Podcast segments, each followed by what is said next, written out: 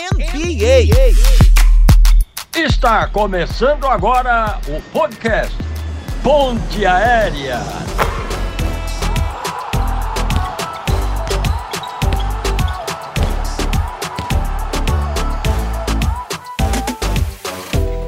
Tocou a musiquinha, tocou a vinheta, você já sabe, é mais uma edição do Ponte Aérea começando. Eu sou José Renato Ambrosio. Tava distante, tava sumido com outras coberturas por aqui, mas de volta para curtir essa reta final de NBA. Comigo na edição de hoje, Pedro Maia, no Rio de Janeiro, eu falo de São Paulo. Tudo bem, Pedrão? Salve Zé, bem-vindo de volta aí, tudo bem? Obrigado, cara. Tava sumido aqui, mas com saudade, acompanhando o nosso Ponte Aérea e as emoções do melhor basquete do mundo. Grandes finais de conferência pela frente, hein? É, finais de conferência pegando fogo já. A gente já teve aí dois jogos no Oeste com Denver Nuggets e Los Angeles Lakers. E no Leste a coisa está só começando, né? O Miami conseguiu vencer a primeira fora de casa, mas a gente tá aqui para focar realmente no que aconteceu ontem à noite, né, Zé? Lakers e Nuggets. É um jogo muito equilibrado em que o, o Lakers conseguiu controlar o primeiro tempo, mas foi o Denver que teve o controle do momento mais importante da partida, que foi a reta final. Justamente a reta final, acho que a defesa do Lakers teve seus méritos, foi muito ativa nesse jogo 2, limitando tanto o Jokic quanto o Murray nos primeiros 24 minutos. Isso é importante a gente frisar. Só que aí foi o que aconteceu, né? No, no segundo tempo, especialmente no quarto período, foi o Denver que desequilibrou justamente com o Jamal Murray, né, fazendo no período 23 dos seus 37 pontos na noite. E aí, Zé, isso vai ao encontro da nossa prévia que a gente fez aqui sobre Lakers e Nuggets. Né, é, a, quando eu dei a minha opinião sobre a série, eu apontei aí um fator X para cada lado. O fator X que eu apontei no lado do Lakers foi a consistência ofensiva do Anthony Davis. Né? Esse é como um é, fator. Já foi, já foi algo decisivo na bolha, é, né? É um fator muito fundamental. É, a gente, pelo que a gente acompanhou, né, tanto na série do, do Lakers contra o Grizzlies e do Lakers contra o Golden State Warriors, é, o Anthony Davis foi uma grande montanha russa, né? muitos altos e baixos ficou lá até a brincadeira dos jogos pares e jogos ímpares, né? ele ia bem num Sim. jogo, mal no outro, bem no jogo. Então, o que eu apontei para que o Lakers tenha sucesso contra o Denver foi justamente a consistência no ataque do Anthony Davis. E o fator X que eu apontei para o Denver Nuggets foi o Jamal Murray. Né? O Jamal Murray, se ele conseguir, ele não precisa ser, obviamente, o Jamal Murray da, da bolha, né? que foi para duas vezes, dois jogos de 50 pontos na bolha. Mas o Jamal Murray conseguindo ser esse cara, né, esse cara letal na parte ofensiva do jogo, que consegue chamar a responsabilidade em momentos complicados, se ele conseguir colocar em quadra é, essa atitude, essa mentalidade, o Denver tem claramente aí uma, uma boa chance de avançar e foi o que, exatamente o que a gente viu na partida de ontem. Né? O Jamal Murray estava é, 5 de 17 nos arremessos de quadra para os primeiros três quartos e aí veio para 6 em 7 no quarto período nos arremessos de quadra, conseguindo esses 23 pontos né, no quarto mais importante do jogo e sendo responsável aí diretamente por uma corrida de 15 a 1 para o Denver no período, no quarto período. Então foi o momento em que o Denver se impôs na partida e o Jamal Murray foi o grande responsável. É claro, a gente não pode esquecer do que fez o Nikola Jokic, 13 terceiro triplo-duplo dele em playoffs, né? o terceiro da história na lista de jogadores com mais triplo-duplos em playoffs. 23 pontos, 17 rebotes e 12 assistências. Ele até falou na entrevista coletiva depois da partida que o Jamal Murray foi quem ganhou o jogo para o Denver. Foi uma atuação espetacular, muito semelhante ao que fez o Jason Tatum no último jogo, jogo 7 do Boston contra o Philadelphia. O Jason Tatum não estava tão bem na partida. Na verdade, foi no jogo 6, né? o jogo 6 que evitou a eliminação do Boston. O Jason Tatum não estava tão bem na partida e no quarto período ele conseguiu chamar essa responsabilidade e teve um grande quarto período. Mas é, em relação a esses ao fator X que a gente apontou, ficou muito claro como o Denver é, precisa, né? No, no, no, dia em que o Nikola Jokic não conseguir ser absolutamente espetacular, né? Não que 23 no dia que ele for só excelente. Né? Exatamente, né? não que 23, 17, 12 não seja nada demais, é, é algo espetacular, mas quando ele não for uma coisa fora de outro planeta, né, fora desse planeta, é importante que o Jamal Murray assuma essa responsabilidade. Muita atenção defensiva vai estar voltada para o Nikola Jokic, mas o Jamal Murray apareceu. Isso é um excelente sinal para o Denver Nuggets ao longo da série sobre esses dois fatores X, né? É, me pego pensando aqui, e quando aconteceu a definição desse encontro, eram temas inevitáveis. Dois pontos que eu acho que a gente pode é, aprofundar aqui, Pedro. Primeiro deles é o apetite do Anthony Davis, né? Um jogador com um potencial quase ilimitado, é, um corpo muito específico, feito para jogar basquete, uma habilidade técnica, uma precisão, ele consegue pontuar dos mais diversos tipos ali na quadra. E me parece que a questão em relação ao Anthony Davis, além da parte física, né, ele sofre, sofreu a carreira dele com boa parte, é, boa parte dela com muitas lesões, é o apetite dele. Se ele é um jogador que tá com a mente voltada para dominar, para brigar, para se bater com os marcadores ali, ou se ele tá mais indisposto nesse dia e tentando se esquivar mais, jogar de fora. É, é uma coisa que eu, eu pego me perguntando muitas vezes, assim, qual vai ser o o, o mood, o ambiente, qual vai ser o, o feeling, a vontade do Anthony Davis para esse tipo de partida. Porque é um jogador que quando ele desperta ali a, o poder de decisão, ele decide, ele marca, ele decide, ele é um realmente ele desequilibra um confronto e, e todos nós sabemos e vamos lembrar sempre de que o Lakers foi campeão na temporada da bolha por conta do LeBron e do time que montou, claro, mas porque o Anthony Davis desembestou ali a resolver os jogos na reta final e foi um cara espetacular. Ele ainda é esse uhum. cara quando consegue ativar esse modo. Não sei se você concorda com isso. Depende muito de, da maneira com que ele encara ali esse, esse jogo e se, e se entrega para essa decisão. É, o Anthony Davis a gente sabe absolutamente que é um grandíssimo talento. Né? O que ele está fazendo defensivamente nesse playoff é algo que chama muito a atenção. É o líder de tocos é, com uma grande vantagem né, para o segundo colocado em termos de tocos é, no total nos playoffs, mas eu acho que a parte ofensiva, pelo menos, numa situação de playoff difícil como é a que o Lakers se encontra, né, perdendo por 2 a 0 contra uma espetacular equipe como essa do Denver Nuggets, que é, um, é uma máquina ofensiva, né, que você pisca, eles já estão conseguindo uma corrida de 10-0. É um time que tem. Já quatro temporadas, praticamente. É, quatro né? ou é cinco temporadas. Também. Acho que na média, né? Se a gente pegar a média de eficiência ofensiva das últimas cinco temporadas, o Denver é o líder né, da NBA em eficiência ofensiva, a gente pegando a média das últimas cinco temporadas. Então isso diz muito, né? Inclusive a campanha na fase regular, primeiro colocado do Oeste, não é para qualquer um. E é um time que tem transição, que tem bola do perímetro, que tem bola no garrafão, então é muito difícil de ser marcado. E aí eu acho que a parte ofensiva entra como um fator é, muito importante pela questão mental, né? E a gente fala muito do Anthony Davis, que ele tem que ser consistente. Eu acho que entra um aspecto mental aí que o jogador tem que estar tá 100% focado para colocar em quadra. Ele sabe o que tem que ser feito a essa altura, ele sabe que não é o melhor caminho é, o arremesso de média distância, o arremesso de longa distância. É importante que ele seja impositivo no garrafão do Denver. E aí eu acho que a cada noite é o quão mentalmente preparado e confortável está o, o Anthony Davis que vai fazer realmente a diferença. E por falar em parte mental, né, conforto na parte mental, a gente precisa fazer aqui um justo elogio ao Rui Hashimura, né, que está impressionando demais Sim. nesse playoff, matou a pau na série contra o Memphis, veio para 21 pontos ontem e eu acho que ele se consolida como um defensor bastante respeitável, né, teve aquele ajuste no jogo 1, né, de colocar o Hashimura no Jokic como defensor primário e o Anthony Davis vindo na ajuda. Isso atrapalhou bastante o jogo do Jokic no segundo tempo.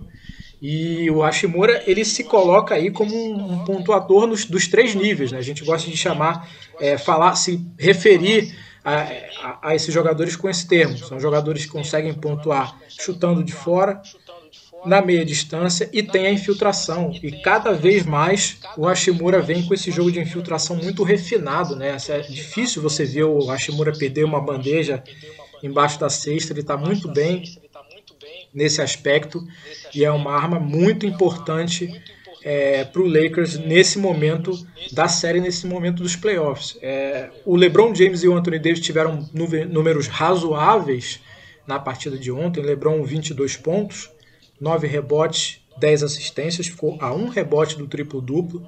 Muito impacto na parte defensiva, com quatro roubadas de bola e dois tocos.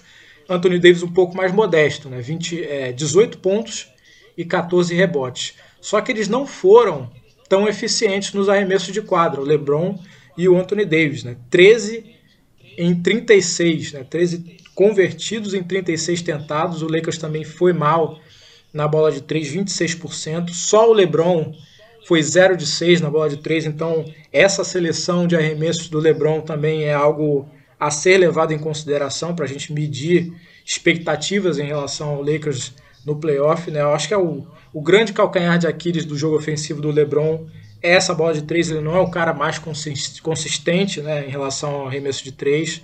É, é, questionado em algumas situações em relação à seleção dessa bola de fora que ele chuta. Então, são fatores aí. Inclusive, no quarto período de ontem, o ataque do Lakers ficou bastante né, sem inspiração, estagnado. Acho que o Austin Reeves foi um ponto luminoso ali na reta final da partida, mas é aquela história, uma andorinha não faz verão, o Jamal Murray foi muito gigantesco no quarto período e o Denver conseguiu abrir aí um 2 a 0. Aí eu preciso parafrasear o Michael Malone, o técnico do Denver Nuggets. É, o Nuggets, campeão da conferência, é, líder da conferência Oeste, encaminhando aí 2 a 0 na série, e a imprensa só fala do Lakers. Você chegou a ver esse trecho quando ele fala na entrevista coletiva ali que depois do jogo 1, do Denver abrir a série da espetacular partida do Jokic e depois no jogo 2 também, é, de todo mundo, segundo ele, na narrativa ali da imprensa americana, conduzir sempre pela ótica do Lakers, né? De estar tá encontrando ali os caminhos, de ter acertado uns ajustes e tal, e de não dar o mérito devido ao Denver Nuggets. Você acha que imprensa americana à parte, não estamos dando o mérito devido ao Denver Nuggets, Pedro Maia? Pois é, Zé, é, é uma, é uma questão. Ou a estratégia, é aquele contra tudo e contra todos? É, pode ser também, pode ser, mas eu acho que no fundo seria muito ingenuidade do Michael Malone é, esperar uma coisa diferente disso. A gente está falando de um mercado gigantesco que tem simplesmente o segundo maior jogador da história contra um mercado modesto que conseguiu ali é, uma classificação em primeiro no Oeste, né, com todo o mérito, mas a gente não pode tapar o sol com a peneira. A grande verdade é que o Denver, nos últimos dois ou três anos, é o time mais desacreditado da NBA. Né? Muita gente terminando a fase regular, eu acho que pouquíssimas pessoas apontariam o Denver como um candidato a título, né? apesar de ter sido líder do Oeste. E a gente tem aí o Denver como um mercado reconhecidamente pequeno, então é muito natural que a imprensa se concentre, se debruce sobre o grande mercado, sobre a grande franquia, né? a franquia é, que gerou as séries né? de, de documentário e de ficção, né? É, sobre, sobre é, não é todo dia que você tem uma série de documentário e, e ficção sobre uma franquia do, dos grandes esportes americanos. Então é um grande mercado, é um mercado que, que tem ali debaixo da sua asa o maior jogador da sua geração e segundo o maior de todos os tempos, na minha opinião, LeBron James.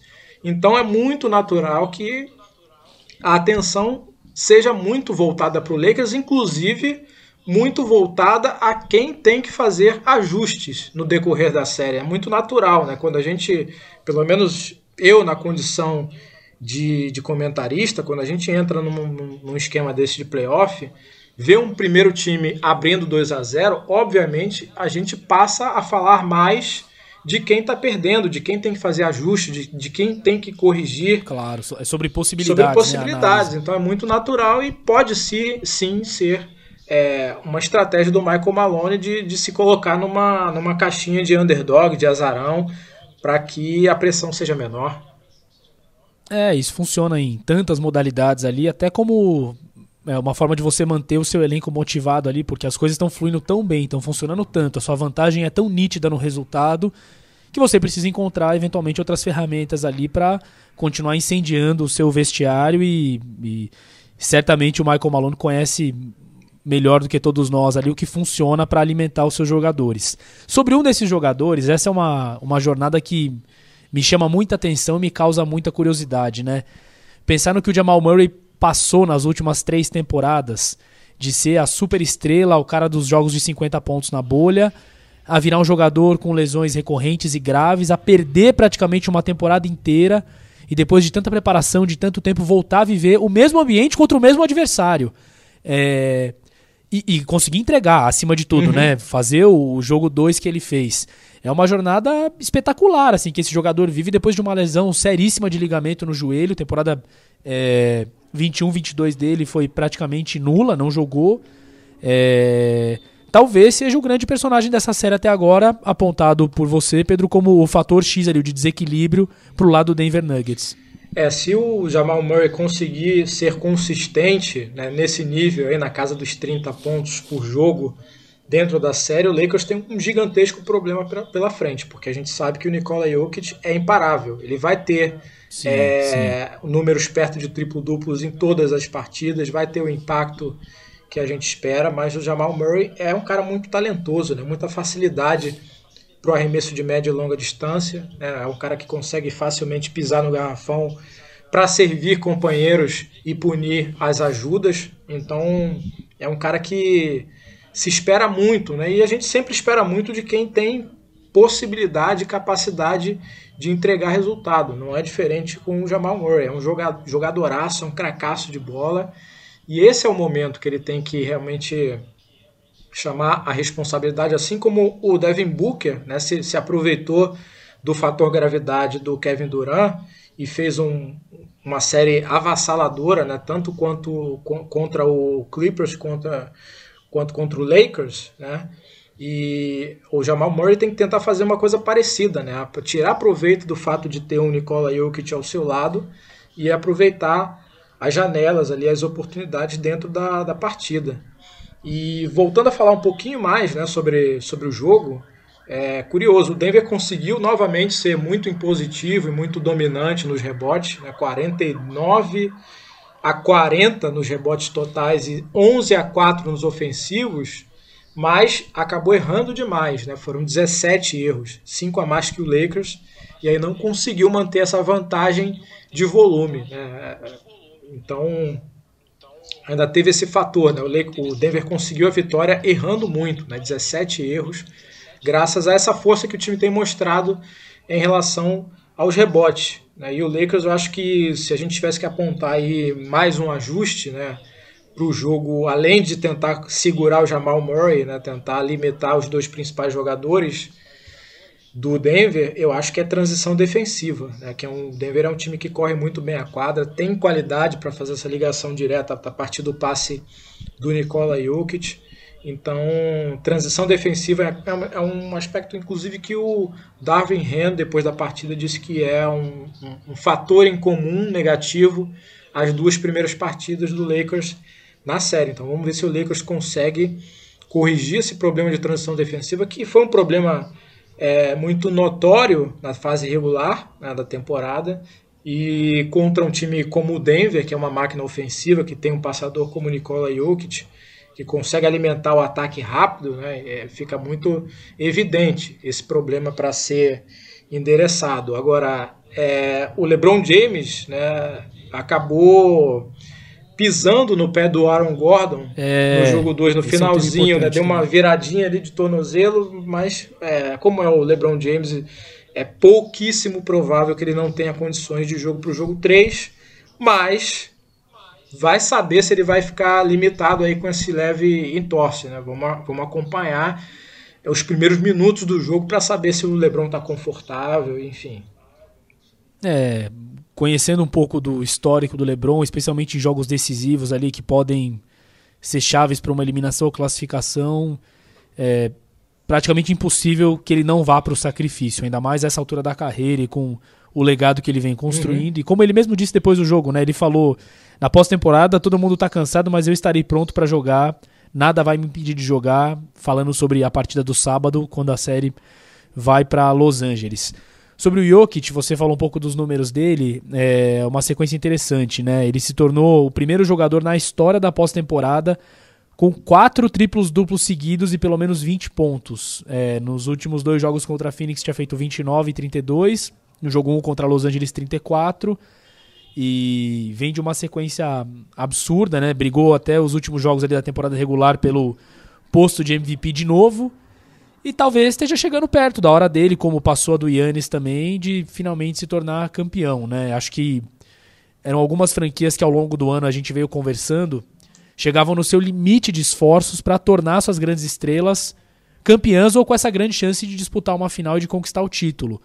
É, Milwaukee viveu isso nos últimos anos, Denver, é, Phoenix, é, Dallas viverá isso nas próximas temporadas também. São temporadas decisivas para manutenção desse universo hoje, dessas, dessas franquias, né? Se as coisas não acontecerem e se os títulos não virarem é, objetivos palpáveis, as estrelas naturalmente vão querer gravitar em torno de ambientes que possam proporcionar isso. Então, acho que Denver de novo vive essa possibilidade agora muito perto, né? Pega um, um time que veio do play-in, cansado, tal, mas vive uma possibilidade real de entregar isso para o Jokic e, e, esse selo pode ser decisivo, inclusive, para o futuro da franquia, como foi para Milwaukee de conseguir a manutenção do Yannis por mais algum tempo ali. Então é, é um momento muito importante para o torcedor do Denver Nuggets, para o fã ali dos Nuggets e da franquia, é, de curtir mesmo essa onda, porque ela é decisiva para esse campeonato, mas acho que mais adiante para o, o, futuro curto e médio prazo da franquia. É, eu acho que em relação a esse aspecto, o ponto de atenção está muito mais do lado do Denver. Né? Embora o, o Nikola Jokic, pela personalidade, ele não pareça ser esse jogador que vai buscar um lugar onde ele tem a maior possibilidade de título, como a gente costuma ver aí o, o James Harden fazer, ou o Kevin Durant. Né? É, chove memes do Kevin Durant vestindo a camisa do clube que elimina ele no playoff, né?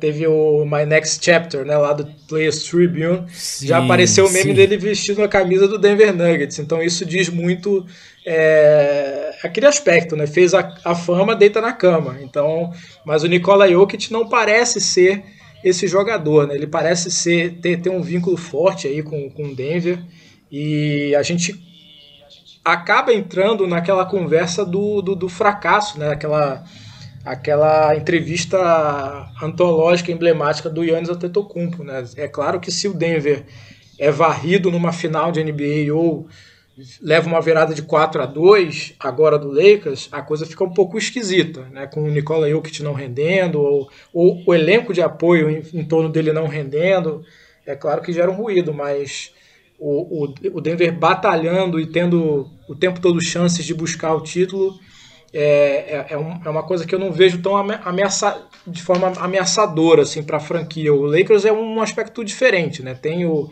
Austin Reeves aí que vai certamente ter um contrato gigantesco aí para a próxima temporada. É difícil, é difícil, né? O Lakers já está preocupado como é que vai fazer para segurar o Austin Reeves. O LeBron tem a situação do filho dele chegando na NBA, então é, existe a probabilidade grande do, do LeBron ir para onde o filho for. Né? Então a janela do Lakers eu acho que é mais é, é mais emergencial assim nesse ponto de vista, né? Concordo. E, e Zé, em relação a essa série, é, tem algo muito interessante para a gente notar, né? É, é uma série que vai ser muito difícil ter roubo de mando de quadra. Né? Os dois times estão 8-0 em, em, em casa nos playoffs, né? Cada um com oito vitórias e nenhuma derrota em casa. Então isso leva aí para uma tendência de sete jogos, né? O Denver ganha as duas primeiras em casa, é natural que o Lakers ganhe as duas primeiras também em casa, 2 a 2 e aí cai lá, cada um ganha um. E aí certamente a gente pode ter um jogo 7 aí avassalador, com obviamente com com Denver defendendo uma invencibilidade em casa nos playoffs. É, é um histórico forte das duas franquias. E de novo, acho que sempre quando o time confirma a sua força em casa abrindo a série e tem a possibilidade de beliscar um jogo fora, é o desequilíbrio ali que pode é, definir esse confronto.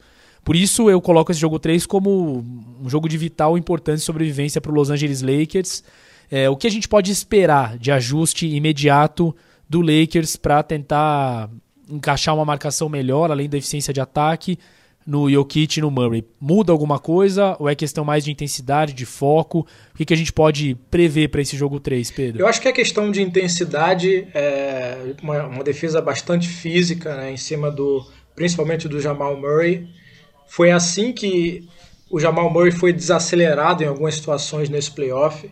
Né? O Minnesota teve aí um contribuidor improvável, por exemplo, na série contra o Denver, que foi o Nickel Alexander Walker fazendo uma defesa realmente muito física no Jamal Murray. Né? Isso ele conseguiu atrapalhar o jogo do Murray. O Dennis Schroeder é um cara capaz né, de fazer esse tipo de defesa, ele teve essa responsabilidade em relação ao Curry. Então, não deixar, o Lakers eu acho que não pode deixar, é, não pode baixar a guarda. Então, tem que manter essa defesa física, tem que a execução na reta final da partida é muito importante também, né? Foi uma coisa que faltou na última partida, execução ofensiva na reta final. O Lakers foi muito mal no último quarto. E eu acho que a transição defensiva que a gente citou aqui, que é um fator em comum de negativo nas duas partidas do Lakers, né? Nessa série contra o Denver, a transição defensiva do time tem que melhorar, né? Contra esse time do Denver que é muito perigoso aí nessas situações de acelerar o jogo. Então são alguns aspectos aí que, é, que o Lakers vai poder apostar, né? Acho que são pequenos ajustes, né? obviamente quando a gente fala de melhorar a execução ofensiva, é, a gente está falando também de, de LeBron vindo para 0,6 nas bolas de 3, né? Foram boas seleções de arremesso, né? O Lakers com 26% de aproveitamento na bola de três também é um aproveitamento muito baixo. De repente, né, otimizar o trabalho de movimentação de bola né, para conseguir mais espaço para os arremessos. Então são esses os pequenos ajustes e é uma série muito parelha, né, muito, muito igual. Pedrão, para encaminhar para a parte final com uma pergunta polêmica aí de um personagem que a gente ainda não, não comentou e não destrinchou hoje.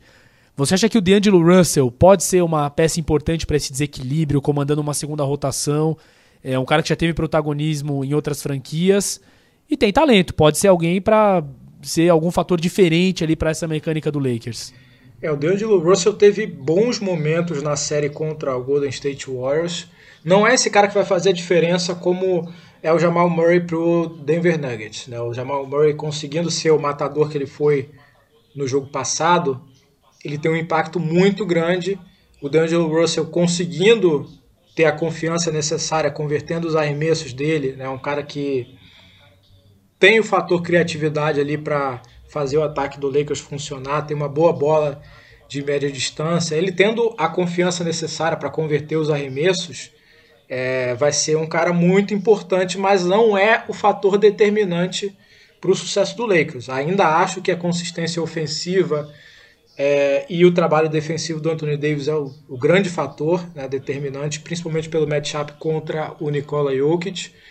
O LeBron James, no nível que ele veio é, contra o Memphis e contra o time do Golden State, também é muito importante que ele consiga manter esse nível. E claro, se o DeAngelo Russell conseguir fazer boas partidas né, daqui para frente, o Lakers está numa posição bem mais confortável, um jogador que tem uma boa parcela de relevância nesse sistema ofensivo do Lakers.